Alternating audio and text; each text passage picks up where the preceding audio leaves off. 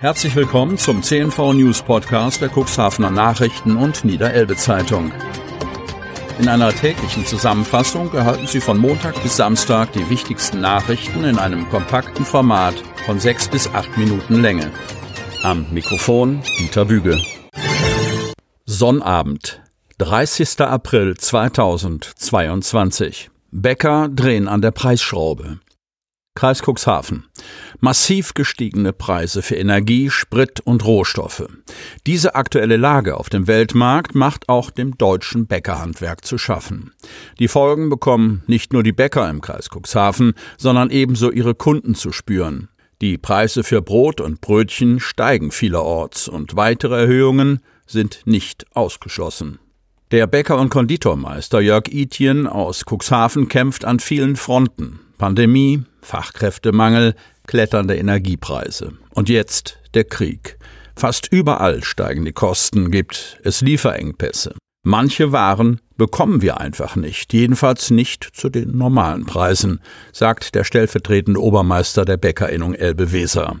Zucker, Eier, Öl, Salz und selbst türkische Rosinen, alles sei teurer geworden. Es gibt eigentlich keinen Bereich, wo es keine exorbitanten Steigerungen gibt, erklärt Etienne.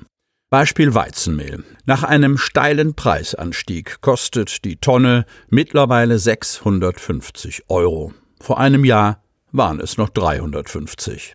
Die gestiegenen Kosten muss Etienne an seine Kunden weitergeben. Was bleibt uns anderes übrig? Zum 1. April wurden die Preise für Brot und Brötchen angepasst. Vielleicht kommen wir damit erst einmal aus, sagt der Unternehmer aus Salenburg. Auch Bäckermeister Thomas Schröder von der gleichnamigen Bäckerei in Otterndorf musste bereits an der Preisschraube für sein Sortiment drehen. Teurer wird eigentlich alles, sagt der Bäckereichef aus der Medemstadt. Engpässe bei der Backwarenproduktion gebe es aber noch nicht, versichert er. Deutschland habe beim Getreide einen Selbstversorgungsgrad von über 100 Prozent. Da muss sich keiner Sorgen machen. Qualität der Badegewässer überprüft. Kreis Cuxhaven. Der Sprung ins kühle Nass. Er wird ab Mai auch wieder wissenschaftlich überwacht. In der nächsten Woche beginnen die sogenannten Wasservorproben in den offiziellen EU-Badegewässern im Cuxland. Probleme gibt es bislang nur noch an zwei von 24 überprüften Badegewässern, die nur das Prädikat ausreichend erhalten haben. Der Strandbadbereich an der Otterndorfer Elbe hat inzwischen den Sprung von ausreichend auf gut geschafft. Ob das so bleibt, werden die Untersuchungen in diesem Jahr zeigen. Ab Montag keine Corona-Tests mehr. Kreis Cuxhaven. Ab Montag müssen Schüler und Kita-Kinder nicht mehr auf das Coronavirus getestet werden, bevor sie ihre Einrichtung besuchen dürfen. Das sorgt für gemischte Gefühle. Die Maske muss schon seit dem Ende der Osterferien nicht mehr getragen werden. Viele unserer Schüler haben die Maske aber weiterhin auf, gerade im Unterricht oder dort, wo es eng wird, berichtet Marlies Reinke, Schulleiterin des Gymnasiums Otterndorf. Das Land hat die Absonderungsverordnung, nach der Schüler nicht als Kontaktperson gelten, trotz Abschaffung der Testpflicht nicht geändert, erklärt Landkreissprecherin Stefanie Bachmann. Deshalb könne auch das Gesundheitsamt nur in individuellen Ausnahmefällen, etwa einer Vielzahl an Infektionen in einer Klasse, anlassbezogene Testungen durchführen. Die pandemische Situation wird inzwischen eben deutlich anders bewertet, durch die milderen Verläufe und weil die Krankenhäuser nicht überlastet sind, sagt Bachmann. Das Gesundheitsamt rate deshalb nur dazu, sich selbst nach einem Kontakt zu einem Corona-Infizierten genau zu beobachten und bei Symptomen einen Selbsttest zu machen. Nächtlicher Einsatz für die Feuerwehr.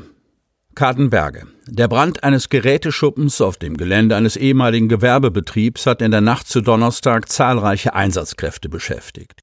Gegen Mitternacht wurde der Rettungsleitstelle Bremerhaven ein Feuer in der Schumacherstraße gemeldet. Daraufhin rückten umgehend die Feuerwehren Kadenberge und Geversdorf, die Polizei Hemmer und ein Rettungswagen der DRK Rettungswache Kadenberge aus. Nach Eintreffen der ersten Einsatzkräfte stellten die Helfer fest, dass ein leerstehender Geräteschuppen auf dem ehemaligen Gelände eines Landhandels aus bisher unbekannter Ursache in voller Ausdehnung brannte. Nachdem das Feuer gelöscht war, suchten die Einsatzkräfte mit einer Wärmebildkamera nach eventuellen Glutnestern und löschten diese anschließend ab. Alkoholkonsum gestiegen. Kreis Cuxhaven.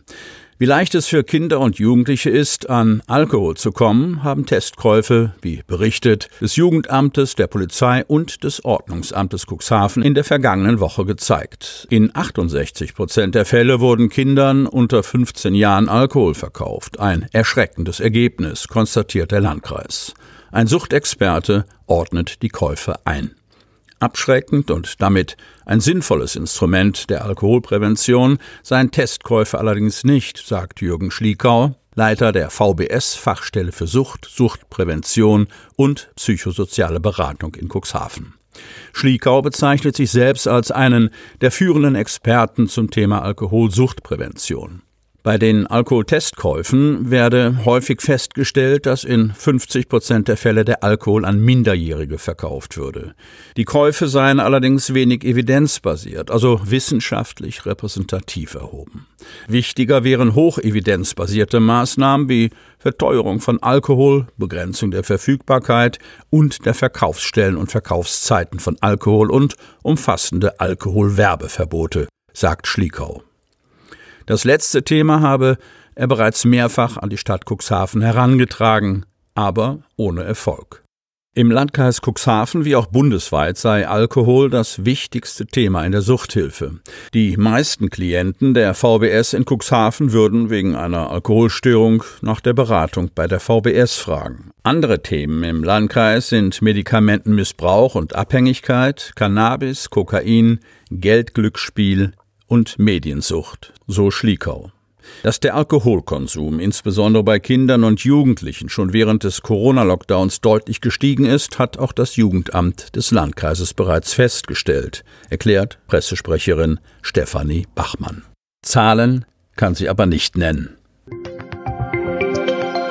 Damit Sie ab sofort keine Podcast-Folge mehr verpassen, benötigen Sie lediglich einen sogenannten Podcatcher. Auf den meisten Smartphones ist dieser bereits vorhanden. Falls nicht, dann suchen Sie ganz einfach in Ihrem App Store nach einem kostenlosen Podcatcher wie zum Beispiel Spotify, Apple Podcast oder AntennaPod. Selbstverständlich können Sie unsere Podcast-Folgen auch direkt über unsere Website unter cnv-medien.de slash podcast anhören.